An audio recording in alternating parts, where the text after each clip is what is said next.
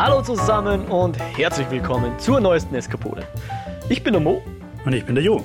Und wir freuen uns, dass ihr bei uns reinhört. In unserem Podcast führen wir Gespräche über bewegte Bilder, Kultur und die allgemeinen Freuden des Eskapismus. Und heute sind wir wieder vereint, der Jo ist wieder da.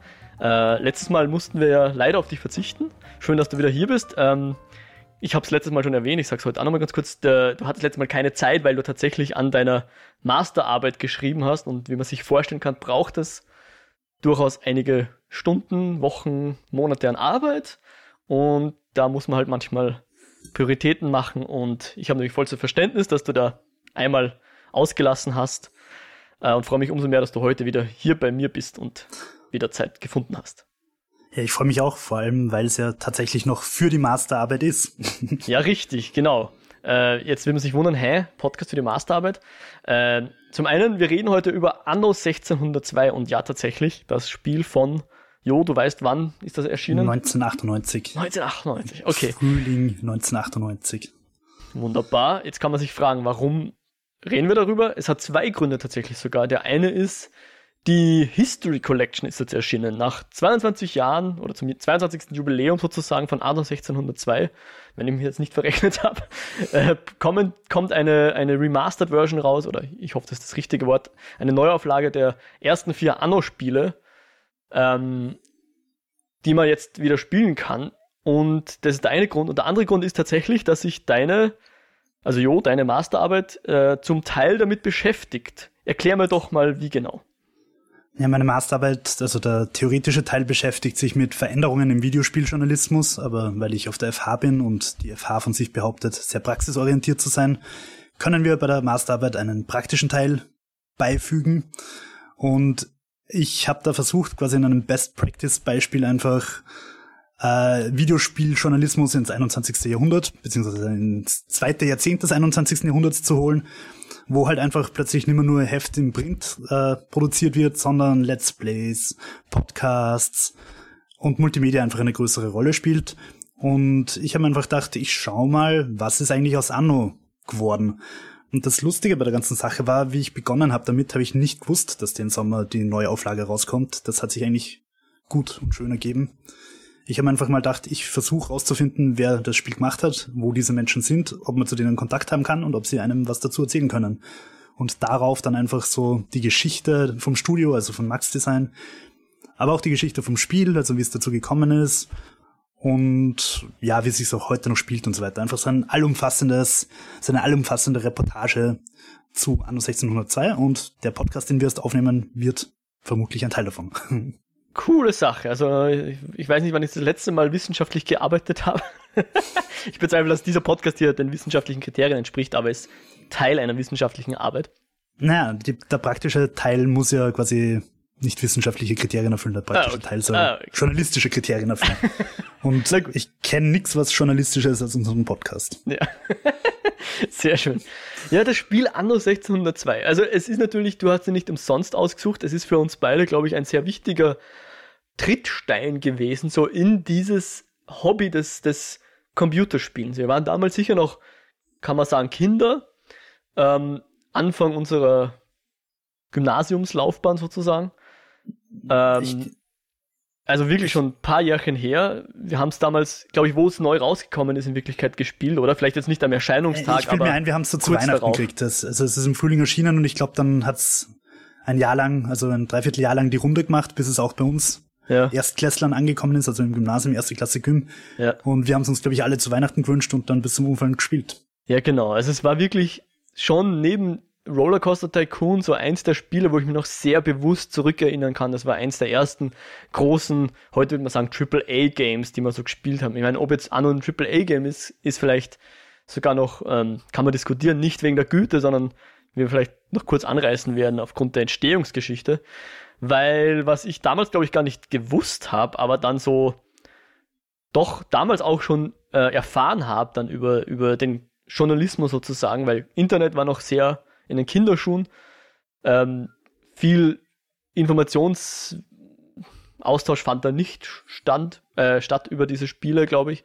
Ich hatte da von, von so einem wie war das? Da gab es so eine Gratis-Zeitschrift, die irgendwo bei, bei irgendeinem. Game Shop oder GameStop, so irgendwie. GameStop, irgend sowas hieß es, genau, die gab und da habe ich so meinen Journalismus hergehabt und dann die ein oder andere Print-Heftchen. Ich glaube, total war die Konsolenvariante und vielleicht eh dann früher oder später dann die GameStar möglicherweise, ich weiß es echt nicht mehr. Das habe ich damals schon konsumiert und habe dann rausgefunden, wow, Anno 1602 wurde tatsächlich in Österreich entwickelt von einem kleinen Team im kleinen, ja, in der kleinen Stadt Schladming.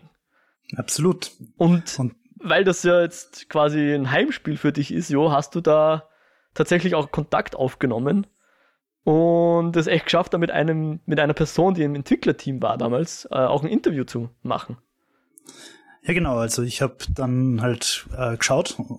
Aus anderen Interviews habe ich dann ergoogelt, dass das Spiel eben von den Brüdern Albert und Martin Lasser und äh, Wilfried Reiter und Uli Koller gemacht worden ist. Also diese vier Personen haben tatsächlich einfach zu viert in zwei Jahren Anno 1602 aus dem Boden gestampft. Und diesen Wilfried Reiter habe ich recht schnell gefunden. Der betreibt noch eine Werbeagentur und ist aber leider, oder ich weiß nicht, ob es er auch leider findet, aber er ist jedenfalls nicht mehr in der Spieleproduktion tätig. Ist aber dann schon immer wieder bei den neueren Anno-Teilen dann auch wieder mal als Berater dabei und so weiter. Ähm, naja, und den habe ich halt angeschrieben und habe ihm gesagt, ja, ich würde gern so eine Multimedia-Reportage zu Anno machen. Und er hat gesagt, ja, lustig, dass sich 22 Jahre später die Leute noch immer dafür interessieren. Und dann bin ich halt nach Schladming geduckert und habe mich mit ihm getroffen. Und das war wirklich ein sehr, sehr sympathischer und bodenständiger Kerl. Also wirklich einfach sehr, sehr lieb. Wirklich total. Also nicht irgendwie so abgehoben, so, jo, ich habe ein Spiel gemacht, das zwei Millionen Mal verkauft worden ist, sondern ich, ich, ich finde, es, es, hat ein bisschen so gewirkt, als wäre er selber irgendwie ganz fasziniert davon, was da alles passiert ist. Ja, ja es, es hat eine, eine lange Spielereihe hervorgebracht. Also äh, nach 16.2 kam dann, glaube ich, 15.3 und genau. 14. 4. Moment, 14.04, das war ein grandioser Teil auch. Äh, was kam dann? Sind es dann schon 17, in die Zukunft gegangen? 17. Ah, na, stimmt. 17.1. Die Quersumme ist immer 9, also 9, genau, genau 17.1 müsste sein, ja.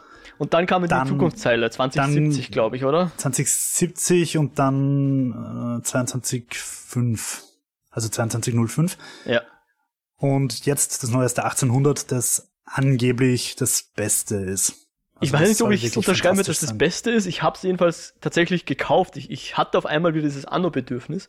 Und jetzt hat es echt wieder ein, ein, ein äh, Szenario, was mir mehr liegt als die Zukunftsannos. Äh, ich bin nämlich immer ein Fan davon, wenn diese, diese Produktionsketten so einen haptischen Wert haben, ja, wo du sagst, okay, da, da hast du ein, ein Schaf, das musst du scheren, dann hast du Wolle. Die Wolle geht zum, zum Schneider, der macht Kleidung. Stoff. Ich meine, ja. ist schon das etwas Sinn, kurz ja. gegriffen, aber das, das genau. versteht man, auch als Kind. Und später in Zukunft, ich weiß nicht, wie dann die Produktionsketten ausschauen. Ich meine, die Rohstoffe äh, muss man vielleicht haptisch. noch schürfen. Aber du haptisch. hast dann wahrscheinlich dann einfach x Plastik in die Fabrik ja, rein und dort entstehen dann ja, Tapperdosen, ja. ich weiß es nicht. Ja.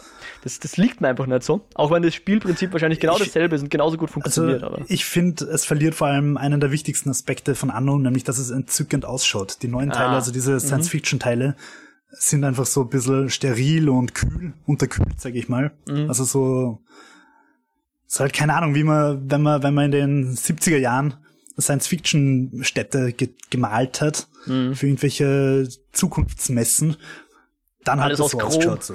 Alles aus Chrom und, und Beton und Weiß. Und äh, das ist halt da, es, es ist halt nicht so lebendig wie diese wunderschönen Inseln aus 1602 zum Beispiel. Ich habe ja. ich hab mir jetzt wirklich wieder gedacht beim Spielen, das schaut einfach auch 22 Jahre später noch so entzückend aus, das Spiel. Wie hast du das gefunden?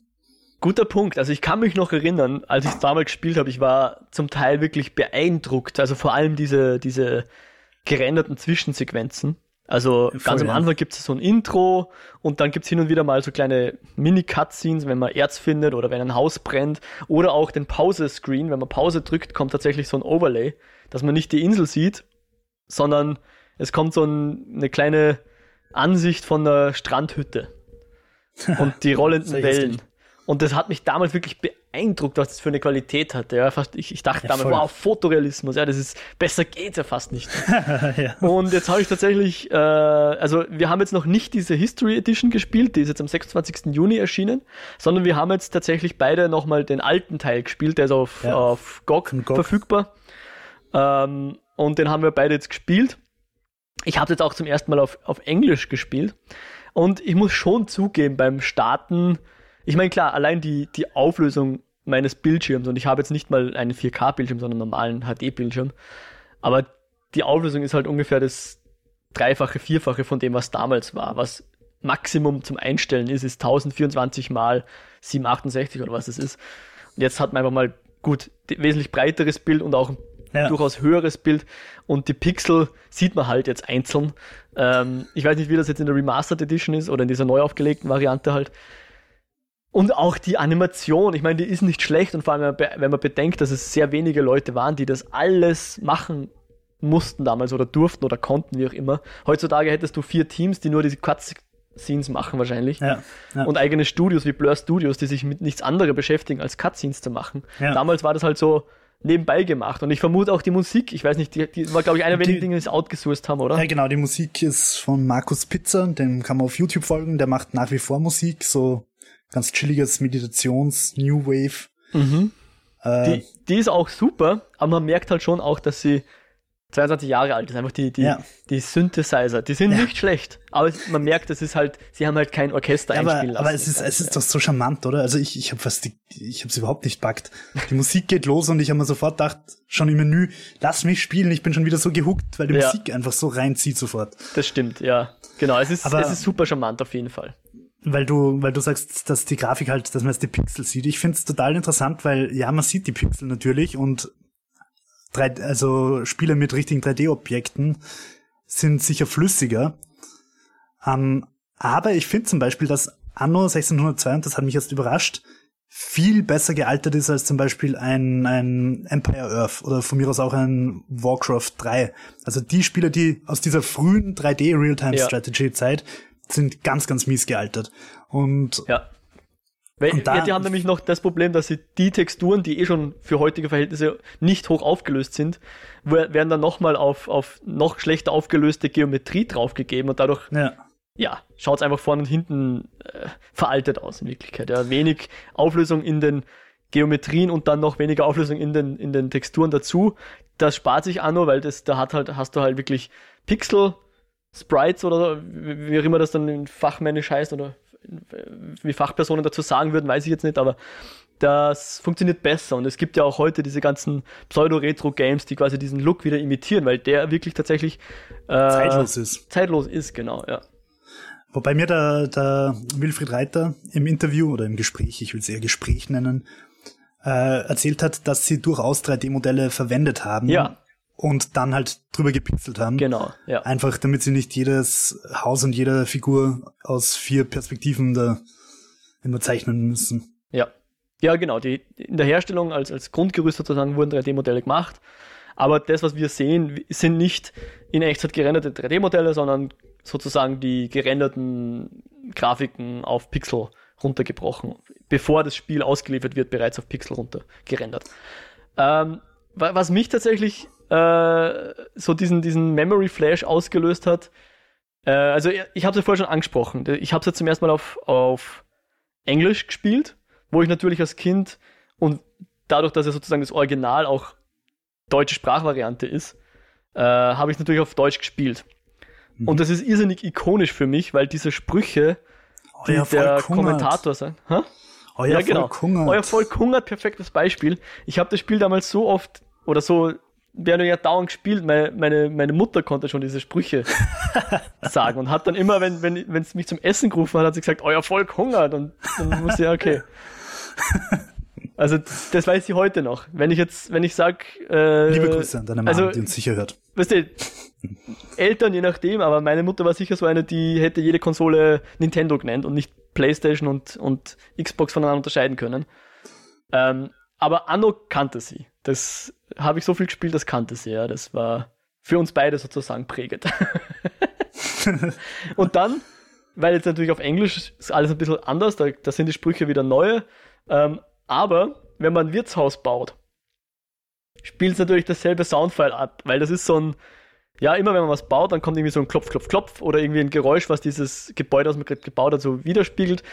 Und beim Wirtshaus ist halt so eine betrunkene Menge, die halt rumgrölt. Und ich bin mir sicher, der eine sagt immer Schorschi! ich weiß nicht, ob das stimmt, aber sobald ich das Wirtshaus gebaut habe zum ersten Mal, Schorschi, habe ich sofort wieder gehört und mich wieder zurückgeerinnert. Ah, da sagt mir Schorschi, ja. aber es ist witzig, weil meine GOG-Version war schon auf Deutsch. Also Echt? irgendwo muss das umstellen können. Ja, wahrscheinlich, wahrscheinlich. habe ich nicht genau geschaut, aber ja. Ich, ich habe es halt jetzt mal auf, auf Englisch installiert, war auch ganz interessant, ja. Ja, voll. Das stelle ich mir irgendwie witzig vor. Ja. Ja, und dann gleich die wichtigste Frage. Für welche Flagge entscheidest du dich? Äh, ich habe jetzt immer blau genommen. Und das, das ist auch, ich meine, ich, ich, ich habe jetzt auf Englisch gespielt, aber er sagte dann irgendwie sowas wie, unter welcher Flagge wollt ihr segeln? Ja, ja. Und mit so einem coolen künstlichen Hall-Effekt, weil das Ganze ist ja so in einer Kathedrale, wo man dann unten seinen Namen zuerst eingibt und dann auf eine ja. Flagge klickt. Ich habe blau gewählt. Ich glaube, ich habe damals auch immer blau gewählt. Ich weiß es nicht mehr, aber ich habe diesmal gelb gewählt. Gelb, okay. Na, gelb habe ich glaube ich nie genommen. Und, und gibt weiß, das, blau, rot, gelb, gell? Ja, das Lustige war, also ich, das ist gleich meine nächste Frage, wie spielst du so ein Spiel? Weil ich, mhm. mir geht's um den Spaß. Also wir ja. haben, wir haben diese, diese Spielerkategorisierung haben wir gleich schon mal angesprochen ja. in irgendeiner anderen Eskapode. Uh, und ich interpretiere mich selbst als Explorer. Mir geht es darum, die Welt kennenzulernen, die Welt zu entdecken. Und mir ist ehrlicherweise komplett wurscht, ob ich das Spiel gewinne oder ob ich das Spiel möglichst gut und effektiv spiele. Ich will einfach Spaß haben. Und mein Spaß hat jetzt beim Spielen nach eineinhalb Stunden mit Bankrott geendet. und da gibt's auch eine coole Animation dann dazu, oder? Wenn man bankrott ist. Ich habe nicht so äh, genau, da hat es eine Kerk-Animation ja. gegeben, oder? Aber ja. ich habe nicht so lange gewartet. Also ich habe dann Gary gequittet, bevor es so weit gekommen ist. Ähm, aber ich habe halt einfach drauf losgebaut und mh, mm, ja, wie, wie spielst du sowas? Geht es dir da wirklich darum, dass jedes Haus so platziert ist, dass es möglichst effektiv steht, oder geht es dir mehr darum, eine schöne Siedlung zu bauen?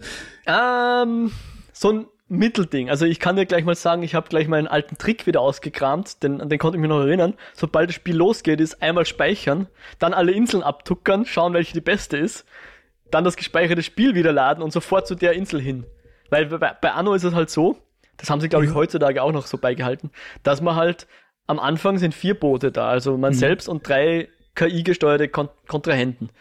Und es geht natürlich dann auch darum, die besten Inseln zu suchen oder zumindest die mit den besten Fruchtbarkeiten und mit dem Eisenerz. Also erstmal, ich habe es auf leicht gespielt.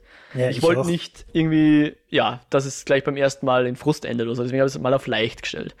Äh, und dann habe ich eben alle Inseln abgetuckert, dann zurück zum ersten Safe-Game und dann dem roten Spieler die beste Insel weggeschnappt oder zumindest die, die aber siedelt sich der dann nicht einfach neben dir an? Nein, macht er nicht. Ich, ich glaube, es geht, hängt vom Schwierigkeitsgrad ab. Aber in dem, ich, ich war wirklich vor ihm an der Küste. Ich habe auch gar nicht groß ähm, äh, erforscht. erforscht. Ich wusste schon, dass welche da drauf ist, habe gleich mein Konto hingestellt. Er ist dann, weiß nicht, zehn Sekunden später auch an der Küste angekommen, hat dann, glaube ich, die Insel erforscht, aber ist dann einfach abgezogen, ohne was zu bauen. Ich glaube, das hängt okay. vom Schwierigkeitsgrad ab. Aber in dem Fall, genau, konnte ich dann meine Inseln besiedeln. Und ich versuche schon effizient zu bauen. Ähm, aber ich mag es nicht, wenn ich das volle Schachbrett habe. Ja, das schaut irgendwie um. Also es muss schon hübsch sein, aber es muss auch funktionieren. Ja? Es muss, es ist so Form follows Function ein bisschen, aber es muss, ähm, es muss auch was gleich schauen.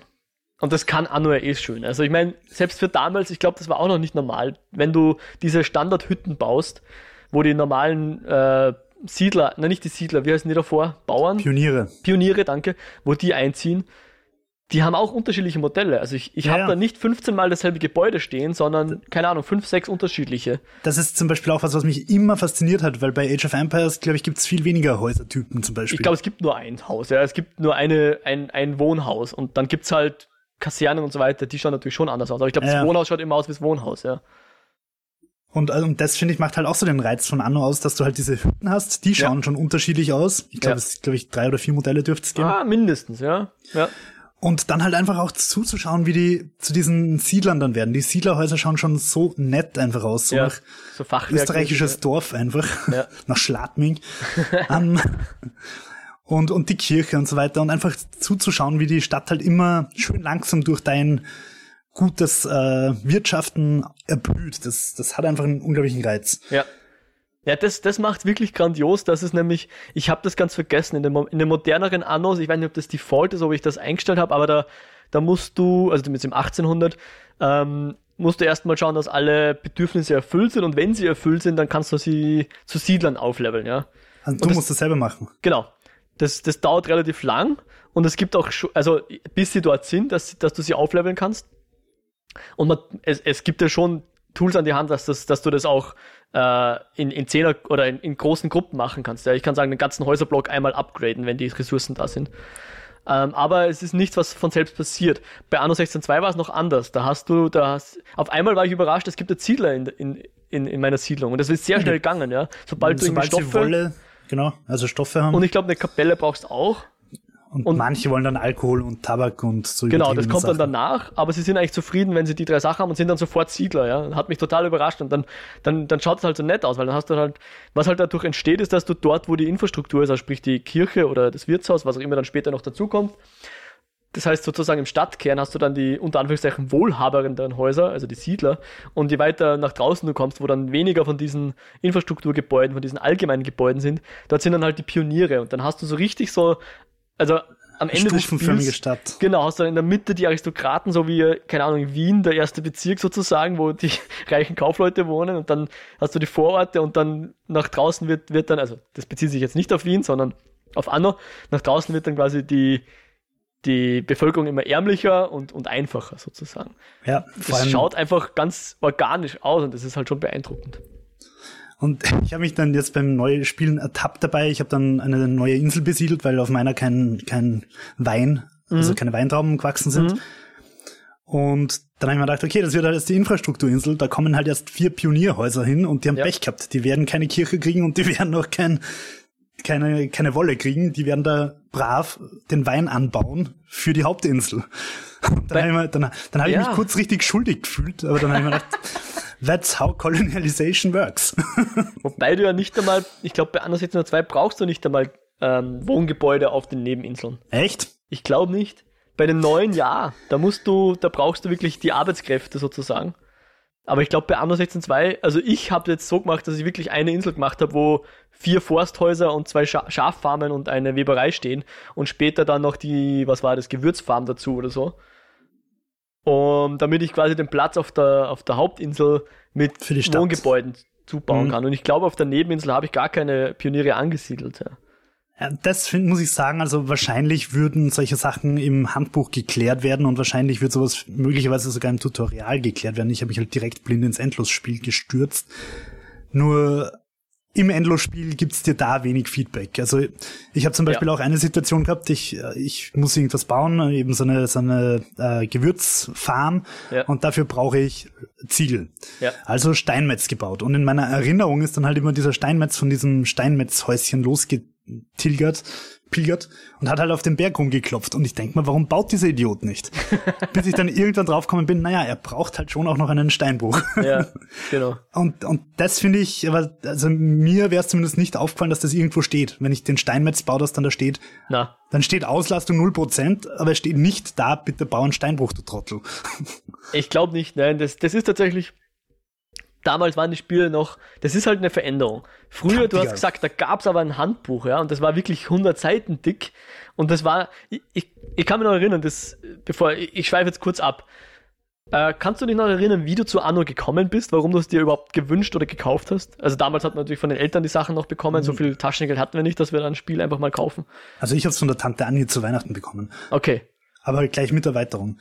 Ähm, und nein, ich kann mich nicht dran erinnern. Ich glaube, ich, ich wollte es haben, weil ihr alle gespielt habt. Ja, ich, ich kann mich noch Haben wir erinnern. eigentlich je erwähnt, dass wir gemeinsam in der Schule waren? Das wäre vielleicht für den Kontext wichtig. Richtig, genau, genau. Ja, ja. Wir waren im selben Gymnasium, in derselben Klasse. Ähm, und ich habe tatsächlich auch bei einem Klassenkollegen, beim Sebi, zum ersten Mal zu Hause Anno gesehen und ähm, war dort dann fasziniert von dem Spiel. Und ich weiß nicht mehr, wie ich es dann bekommen habe. Ob ich drauf hingespart habe, ob ich es zum Geburtstag gekriegt habe. Ich weiß nicht mehr. Ich habe gewusst, bald bekomme ich's.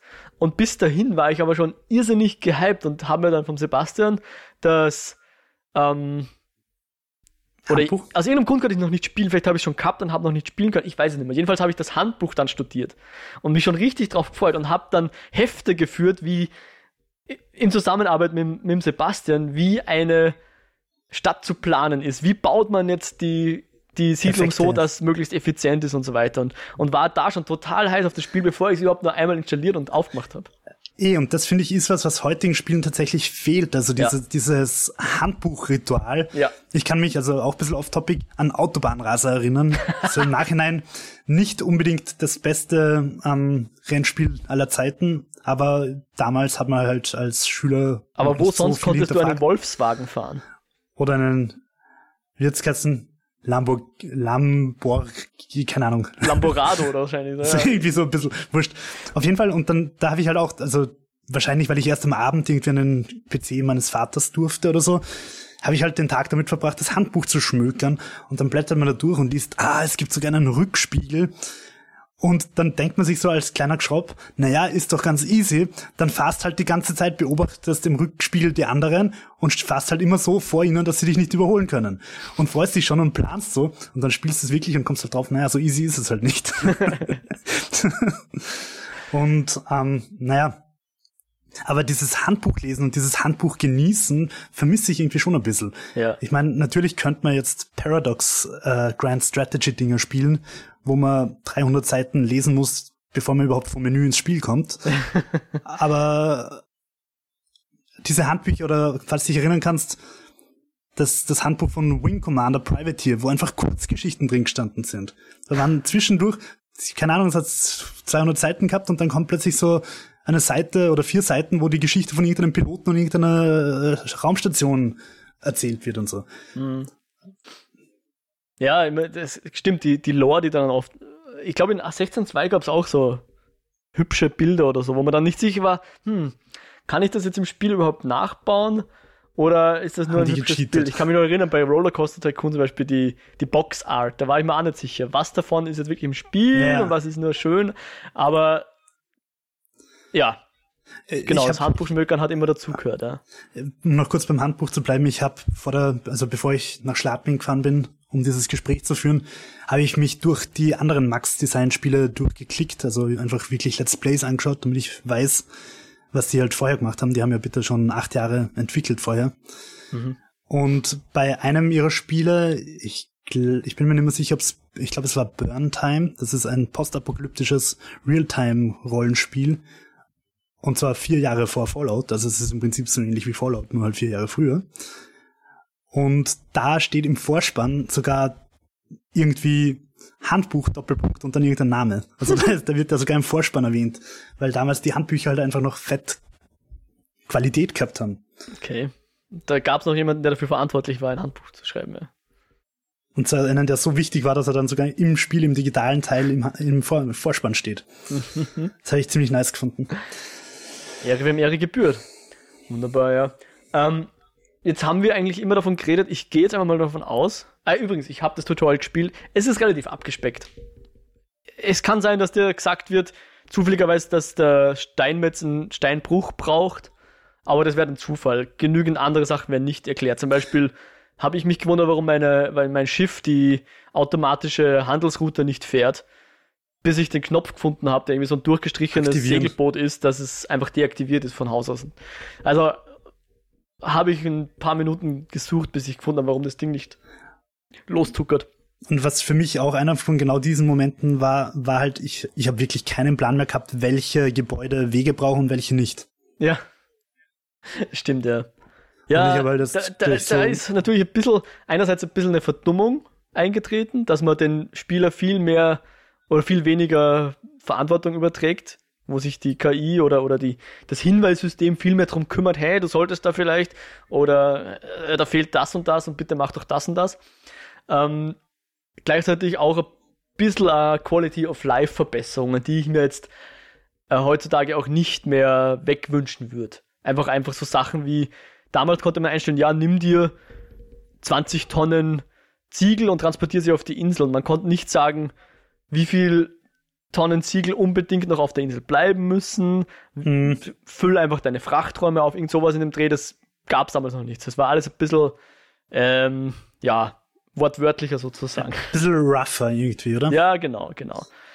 Ähm, wo, wo ich mir jetzt beim. Man muss auch sagen, er weist dich darauf hin, wenn deine Handelsroute aus irgendeinem Grund nicht funktioniert. Du weißt ja nicht, er sagt ja dann nur, check your trade route oder irgend sowas. Du weißt ja nicht, was genau nicht passt, aber wenn du zum Beispiel Stoff ein, also transportieren willst, aber in der einen Insel, wo du den Stoff einladen möchtest, gibt's gar keinen Stoff, dann sagt er dir zumindest, irgendwas passt da nicht. Vielleicht sollst du lieber mal nachschauen. Also ich, ich habe jetzt beim erneuten Spiel nicht Krieg geführt, aber ich habe ein paar alte Tests so eben gelesen. Ja. Und in einem der Tests ist irgendwie kritisiert worden, naja, dass das halt nicht gefeedbackt wird, wenn du zum Beispiel angegriffen wirst. Also es kann sein, dass eine Armee einfach deine halbe Stadt niederwalzt und du kriegst keine, keine Meldung dafür. Ja. Aber keine Ahnung. Der Krieg ich, war für mich nie das Interessante. Ich finde das schön, dass du das sagst, weil genau in diesen alten Tests vergleichen sie Anno mit Age of Empires ja. und mit Siedler. Und beides sind Spiele, wo es früher oder später zwangsläufig zum Konflikt kommt. Bei, ja. bei Siedler geht es einfach, das Hauptziel von Siedler ist, den anderen von der Karte zu drängen. Ja. Und bei Age of Empires kannst, also ich habe ja gern einfach meine Siedlungen gebaut bei Age of Empires, ja. aber früher oder später kommt halt irgendein blöder Priester oder irgendein Katapult oder sonst irgendwas daher. Also du wirst in den Krieg getrieben. Ja. Und bei Anno halt nicht, also zumindest nicht, wenn man auf einfach spielt. Da kann ich einfach friedlich drauf losbauen. Ja. Und ich finde das wunderschön. Und ich finde, das ist für mich die große Stärke von Anno. Ja, auf jeden Fall. Ich bin mir nicht sicher, wie aggressiv jetzt die KI wird zum späteren Zeitpunkt. Aber bei Anno 1800, ich glaube, ich habe es auch auf leicht gespielt. Da gibt's halt, da haben halt die KIs unterschiedliche Persönlichkeiten. Und die eine ist halt irrsinnig expansiv. Sie ist zwar nicht böse, aber sie besiedelt halt sehr viele Inseln sehr schnell mal und man fühlt sich dann so, als würde man nicht hinterherkommen, ja. weil die halt so schnell aufbaut. Und, und das könnte auch so ein bisschen eine Careful What You Wish for Ding sein, also so wie beim Sims, wenn du dir mit Cheat lauter Geld machst, auf einmal macht Spiel keinen Spaß mehr, weil du eh so viel Geld hast und kommst drauf, oh, jetzt gefällt mir äh, Sims-Spiel gar nicht mehr, weil ich habe eh lauter Geld. Aber was ich mir bei Anno immer denke, ist, wie wäre das, wenn ich ganz ohne KI spiele? Ohne Piraten, ohne andere Spieler oder vielleicht mit einem Spieler, der nur eine Insel besiedelt und dort dann einfach nur mir meine überschüssigen Gewürze abkauft und mehr tut er nicht. Ich frage mich, ob das auch funktionieren wird. So einfach nur ich möchte bauen, ich möchte dann nicht beeinträchtigt werden, ich möchte, habe kein Ziel vor Augen, außer dass ich mal möglichst eine Insel voller Aristokraten baue oder halt mit, ja. mit so vielen Aristokraten wie möglich ist. Ich bild mir ein, also ich habe jetzt nicht so lang gespielt, ich habe jetzt keine Aristokraten gehabt, ich bin ehrlicherweise nur bis Siedler kommen beim neuen Spielen jetzt. Ähm, aber ich bild mir ein, dass ich eigentlich wirklich nie Krieg geführt habe beim Anno-Spielen in meiner Erinnerung. Für mich ist Anno ja. ein friedliches Spiel. Die Kampagne habe ich nie gespielt, da wird man dann schon irgendwie gezwungen, Piraten anzugreifen und so weiter. Ja. Aber im Endlos-Spiel baut man halt einfach, wie es einem passt. Natürlich, der Platz wird irgendwann knapp mit den anderen Inseln. Aber der Fokus liegt einfach nicht auf Krieg. Ich habe auch Wachtürme gebaut, aber ich habe sie gebaut, damit sie rumstehen und schön sind. Ich habe ich hab Soldaten gebaut, um geschützt zu sein. Um meine Neutralität zu wahren, österreichische Lösung. aber ja, also für mich ist einfach das ein sehr friedliches Spiel und das und das mhm. hat auch der, der Wilfried Reiter betont, dass es ihm wichtig war oder ihnen, dass du es mhm. halt auch relativ friedlich spielen kannst. Und ich finde es so witzig, dass diese alten Redakteure, die da die Tests geschrieben haben, das glaube ich so im Kontext der anderen Spiele gesehen haben, dass sie gar nicht auf die Idee kommen sind, dass ich das Spiel halt auch einfach friedlich spielen kann. Ah, interessant. Das, also möglicherweise hat sogar Anno nur einen Kriegsmodus gehabt, damit man quasi nicht gegen die Konkurrenz abstinkt, oder was? Kann sein, weiß ich nicht. Aber also diese Redakteure haben halt gesagt, naja, es ist halt so wie bei, bei Age of Empires und bei Siedler und irgendwie die Diplomatie und der Krieg ist halt irgendwie nicht so cool. Mhm. Die Wirtschaftskreisläufe sind super. Und da habe ich mal gedacht, ja, weil es für mich in dem Spiel halt einfach auch nicht um den Krieg geht. Ja. Genau, es heißt der Erschaffung einer neuen Welt, beziehungsweise. Nicht Zerstörung einer neuen Welt. Zerstörung der anderen neuen Welten. äh, du hast schon gesagt, du hast nie die, die Kampagnen gespielt. Habe ich das richtig gehört? Ich habe sie ein bisschen reingespielt, aber dadurch, dass du halt, du hast bei den Kampagnen, soweit ich mich erinnere, immer auch schon Gebäude vorgegeben. Ja. Also da stehen halt dann schon ein paar Sachen rum und du musst dann halt gewisse Aufgaben erfüllen und mhm. das hat mir irgendwie nichts gegeben. Das erste, das erste Strategiespiel, wo ich die Kampagne wirklich gern gespielt habe, war nicht Warcraft 3, da ist sie mir eigentlich auch noch am Arsch gegangen, obwohl Echt? sie natürlich spannender erzählt ist. Ja.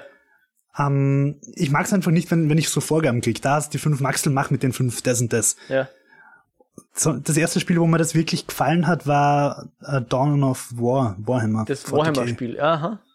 Da hat mir die Kampagne taugt. Also Warhammer 40k war das, gell? Ja, ja. Ja. Interessant. Ja, ich fand die, die War, Warcraft 3 war schon auch sehr geil. Vor allem auch mit den für, für damalige Verhältnisse, ich weiß nicht, ob es heute noch standhalten, aber damals die Cutscenes. Man, Ja, natürlich. Also die sind von war Blizzard. Also ich meine, es ist kein großes Geheimnis, dass ich Blizzard nicht sonderlich mag, aber Cutscenes und auch Designs haben es immer schon ganz cool gemacht. Hm. Also auch wenn ich jetzt kein Overwatch spiele, kann ich respektieren, dass die Figuren und so ganz cool designt sind. Ja, weil ich kann mich erinnern, ich habe mal Kampagne gespielt. Ich weiß nicht mehr, ob vom Hauptspiel oder von dem Erweiterungspaket. Es gab nämlich mehr. Und ich hoffe, ich habe das nicht geträumt. Ich hätte es vielleicht vorher recherchieren sollen.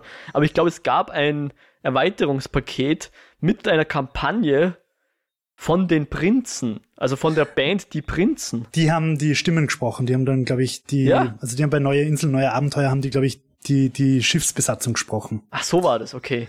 Ähm, ich habe, daran kann ich mich auch nicht mehr erinnern, also an die Erweiterung, beziehungsweise bei, bei unserer GOG-Version ist die Erweiterung eh dabei gewesen. Aber angeblich war die Kampagne bei der Erweiterung irre schwer. Also da haben sie in den Tests geschrieben, damals, die ich jetzt wieder gelesen habe, dass die Kampagne einfach nur für absolute Megaprofis ist. Okay. ja, vielleicht habe ich deswegen nicht viel davon gespielt. Ich weiß, dass ich sie gespielt habe, aber in Wirklichkeit hat mir am meisten an, der, an den Erweiterungspaket die Wassermühle gefallen. Die ehrlicherweise halt auch genau das Einzige war, was irgendwie dazugekommen ist. So eine so Gameplay-Mechanik-mäßige oder gebäudemäßig. Sehr schön. Ähm, wirst du, glaubst du, dass du die, die, diese History Collection jetzt nochmal spielen wirst? Die kurz und bündige Antwort, und falls Ubisoft zuhört, schreibt es euch auf und lernt was draus. Nein, weil es wie alle Ubisoft-Spiele nur auf Windows rauskommt und ich ein Mac-User bin. Ich habe es, wie ich es jetzt gespielt habe, am Laptop meiner Freundin gespielt und die wird wahrscheinlich nicht so begeistert sein, wenn ich mir alle zwei Stunden ihren Laptop ausbauen will, damit ich Anno spielen kann. Also Um dann acht Stunden davor zu sitzen.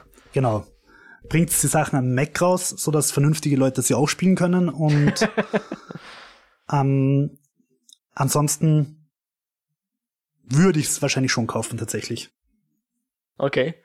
Weil ich, ich kann mich noch erinnern, weil du vorher gesagt hast, 1800 ist, also das waren nicht deine Worte, aber du hast so paraphrasiert, soll das beste Anno aller Zeiten sein.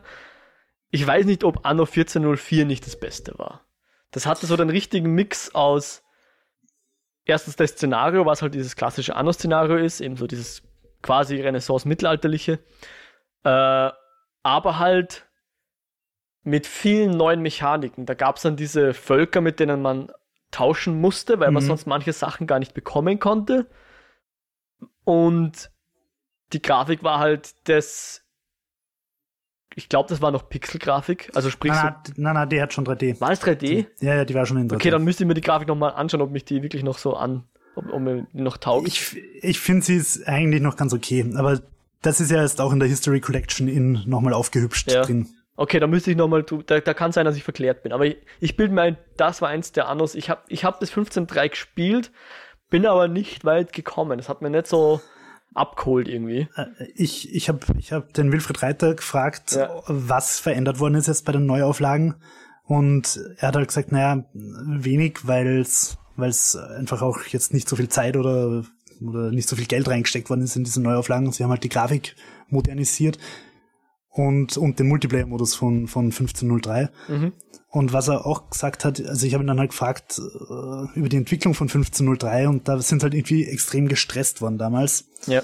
weil das halt nicht erschienen ist und nicht erschienen ist und das hätte noch gemacht gehört und so weiter und so fort. Und da hat auch er gesagt, dass das einige Leerläufe im Midgame hat, die ihn stören. Also wenn er das Ja. auch mal äh, bearbeiten würde, würde er das Balancing ändern. Ja. Dass, dass, dass das halt, dass es dann nicht zu so zu langen Phasen kommt, wo halt irgendwie nichts mehr abgeht. Das habe ich auch ganz interessant gefunden. Kann, kann gut sein, dass das damals mich abgeschreckt hat, weil ich glaube, ich bin gar nicht bis zum Endgame gekommen damals. Ah, mich haben, mich haben diese kleinen Hütten, da hat es ja nicht mehr die Marktplätze gegeben, sondern noch dann so kleine Stände. Ich weiß es gesagt gar nicht da hast du einzelne Stände baut, wenn ich mich Ja. recht erinnere. So ein Stand für, für Gemüse, oder nicht Ja. für Gemüse, aber so ein Stand für Gewürze, ein Stand für das. Und du hast halt dann immer so kleine Lücken lassen müssen, damit du diese Stände da überall reinkriegst. Und das ist mir irgendwie furchtbar auf die Nerven gegangen. Ah, okay. Aber die Grafik vom 1503 ist halt nochmal entzückender. Die ist auch Pixel-ISO, aber ja. halt schon nochmal sehr detaillierter. Okay. Ja, schön. Ja, was mir halt aufgefallen ist am 18, äh, 16.2 im Vergleich zum 1800 ist, äh, die Inseln sind halt wesentlich kleiner. Was mhm. natürlich anderes Gameplay fördert und nochmal mehr so Richtung Optimierung Ansprüche stellt, genau. Weil bei 1800 kannst, gibt's halt, es, vor allem jetzt mit einer Erweiterung kam halt so eine Rieseninsel dazu, wo du quasi, weiß nicht, wie viele Häuser draufbauen kannst, wenn du willst. Da musst du halt nicht jeden Fleckchen exakt aus ähm, tüfteln. Aber dafür hilft dir trotzdem das 1800 mehr dabei, weil er halt dir eindeutiger sagt, wenn ich jetzt eine Hütte, also eine, eine, eine zum Beispiel eine Forsthütte baue, die die einfachste Hütte ist, die man am Anfang bauen kann, dann sagt er ja beim Platzieren im 1602 noch nicht, wie effizient ist das jetzt, ja. Beziehungsweise ja. du musst halt dann sowieso, das, da bin ich auch spät drauf. Den Wald du, du musst den aufziehen. Wald pflanzen, ja. Er macht ja. zwar selber auch irgendwas irgendwann, aber ich glaube nur dort, ich wo schon Wald nur, wenn war. Du ihn, ich glaube, ich, ja genau, nur dann forst er dann wieder auf. Da habe ich auch lang gebraucht, aber ich weiß auch nicht, wie viele von diesen Flächen muss er jetzt wirklich das könnte ich wahrscheinlich nachlesen und dann abzählen und so weiter, aber ich habe halt außer diesem, äh, mit dieser Auslastung, habe ich kein wirkliches Feedback, wie viel Prozent von der Fläche kann er jetzt nutzen und hat er jetzt 100% Auslastung, wenn jetzt überall Wald stehen würde. Und da muss ich ja noch eine Straße einbauen und so. Bei den neuen Anno sagt er dir, wenn ich, wenn ich die Hütte baue, sagt er dir, wie viel Prozent Auslastung ist. Und wenn ich mit einer anderen Hütte in diesen Einflussbereich reinrage, dann sagt er dir auch zum Zeitpunkt des Bauens bereits oder bevor ich es baue, hey, die Hütte wird dann nur noch 90% Auslastung haben und die neue okay. wird halt dann 95 haben oder wie auch immer, dann kannst du das super optimieren. Okay. Und ich kann auch im neuen Anno, das konnte ich damals auch noch nicht, 1602, auch Gebäude wieder verschieben, ja. Das sind alles so Quality of Life slash Einfachheitsmacher, genau, die man, glaube ich, im neuen sogar auch abstellen kann. Oder zumindest einstellen kann, dass es was kostet und so.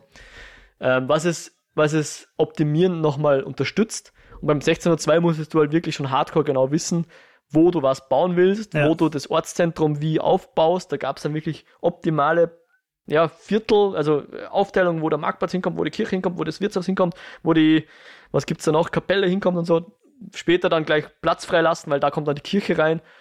Ähm, ja, das war halt eine eigene Herausforderung. Das war halt noch so dieses klassische frühere alte Hardcore-Gaming, was man heute ja, jetzt in, in nein, speziellen glaub, Nischen noch findet, aber nicht mehr so im glaub, Mainstream. Es ist, es ist gar nicht so Hardcore, sondern es ist einfach, es waren viele Sachen einfach noch nicht so etabliert.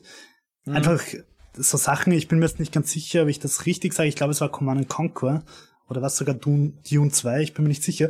Einfach, dass du zum Beispiel mit der Maus einen Rahmen um mehrere Einheiten ziehen kannst. Mhm. Das hat ja alles entwickelt werden müssen und dann ja. hat das alles zum Genre-Standard werden müssen. Ja. Das ist ja nicht selbstverständlich. Ja.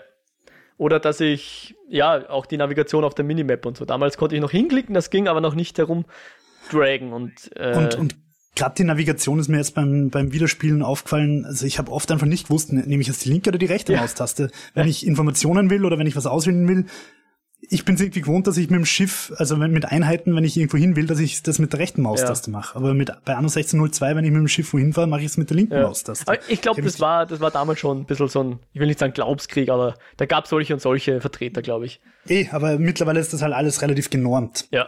Und also ich denke mir, heutzutage gibt es einfach manche Sachen, wenn ich ein Spiel starte, dann erwarte ich, dass das einfach so funktioniert. Ja. Wenn ich einen Ego-Shooter spiele, dann weiß ich, WASD ist gehen, Maus ist drehen. Ja da komme ich nicht zu dem Glaubenskrieg, wo ich dann vielleicht sage, nein, wir machen das aber mit T, F, G und H oder so. Das passiert einfach nicht.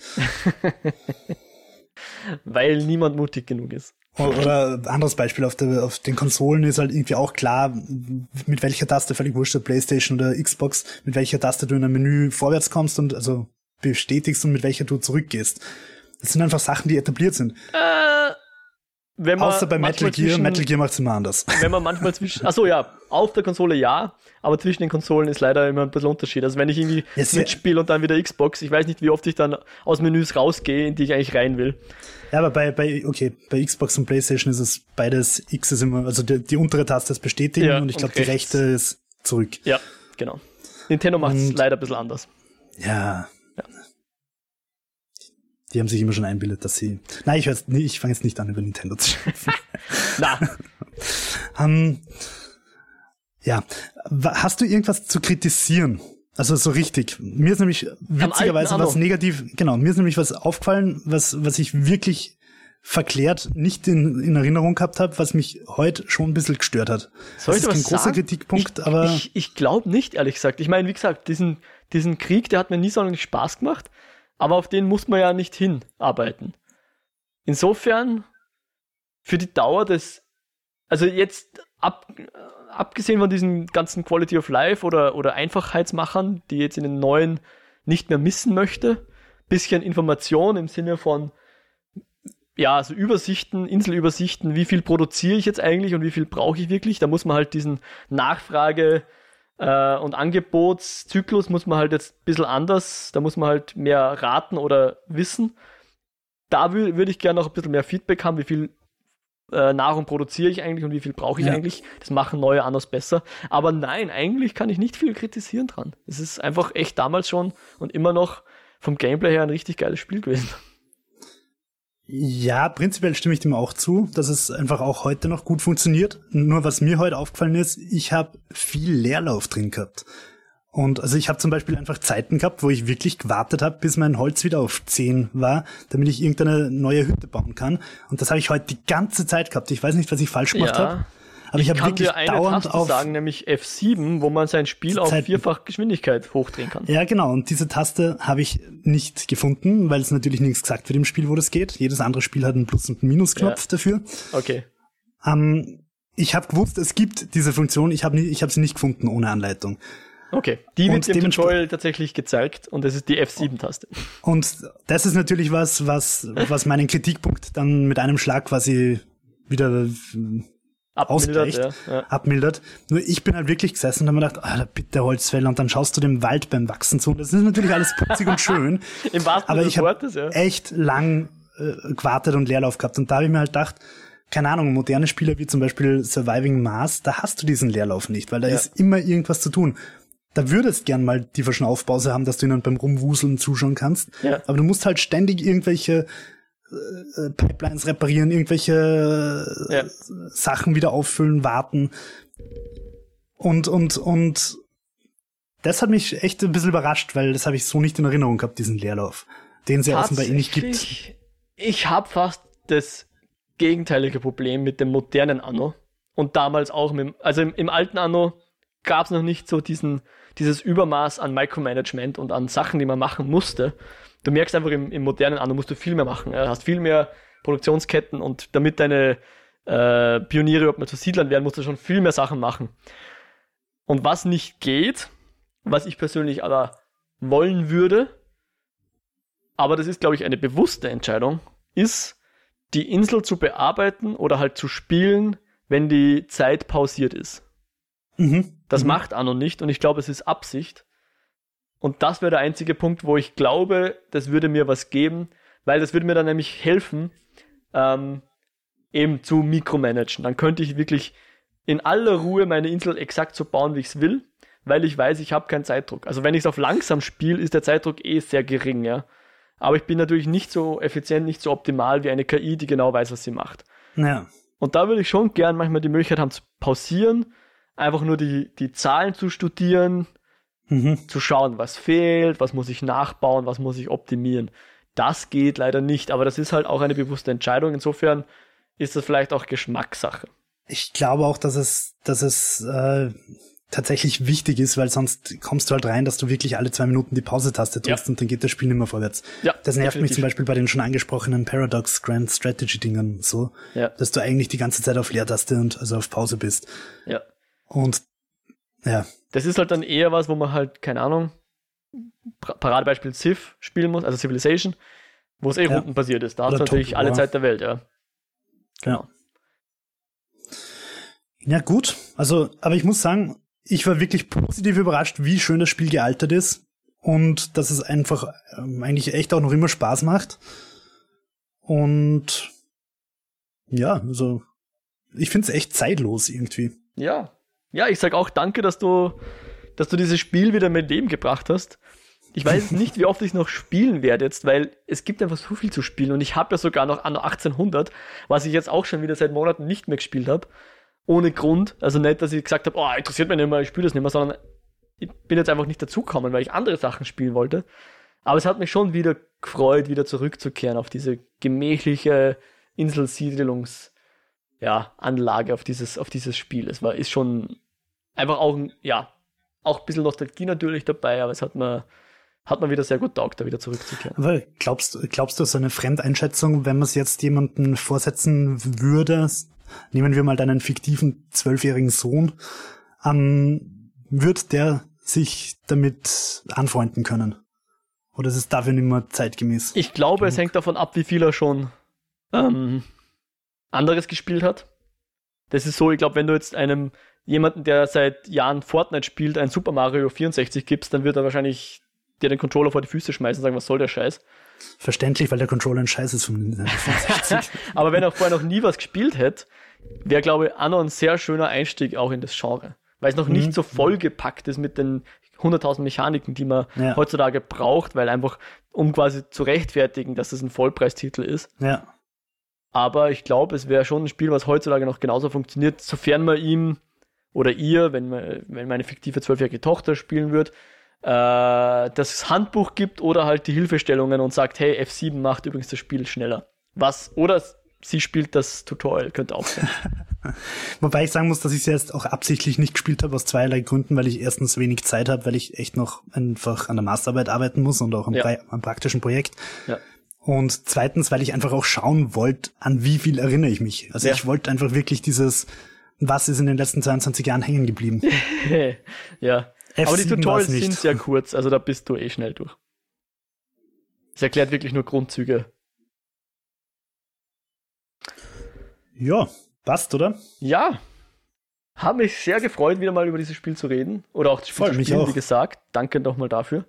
Ähm, dann würde ich sagen, Jo, du solltest eh wieder weiterschreiben wahrscheinlich. Unbedingt. Ich habe übrigens eben meinen Spieldurchgang, der wirklich peinlich ist, auch aufgezeichnet und werde mein erstes Let's Play und möglicherweise auch mein einziges Let's Play dazu machen. Ähm, also wer, wer reinschauen will, äh, kann das dann auch äh, machen. Vielleicht kann man das Video dann auch verlinken oder so. Sowieso. Ähm, In den Show Notes ja. dann, wenn es veröffentlicht wurde.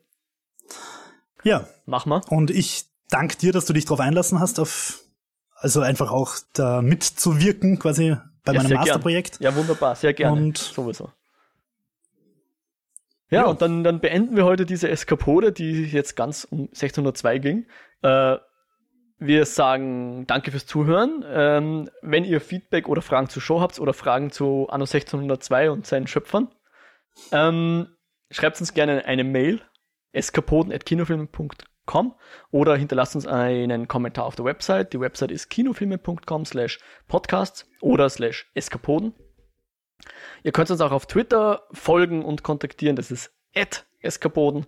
Und wir freuen uns natürlich über Abos und Reviews und Kommentare, wo auch immer das möglich ist, bei den Podcast-Anbietern, die da wären zum Beispiel Spotify oder Apple Podcasts und natürlich im RSS-Feed. Und umso mehr, wir freuen uns natürlich wahnsinnig, wenn ihr auch euren Freunden Bescheid gebt und einfach so in Real Life oder über Skype oder über sonstige Kanäle einfach denen Bescheid gebt und sagt, hey, da sind zwei Typen, die haben Anno 1602 wieder mal gespielt. Es war eine nette Folge, da kann man mal reinhören und uns einfach so auch äh, zu neuen Zuhörerinnen und Zuhörern bringt. Wir würden uns wirklich wahnsinnig freuen. Äh, jo, wenn man dich jetzt kontaktieren will, ich meine, klar, die nächsten Tage wirst du noch mit Masterarbeit beschäftigt sein, aber darüber hinaus, vielleicht, wer, wer möchte, die, oder wer, wer, wenn man dir Zuspruch geben möchte, falls diese Folge noch rechtzeitig erscheint, wahrscheinlich eh nicht, aber knapp doch. Äh, wie kann man das am besten machen?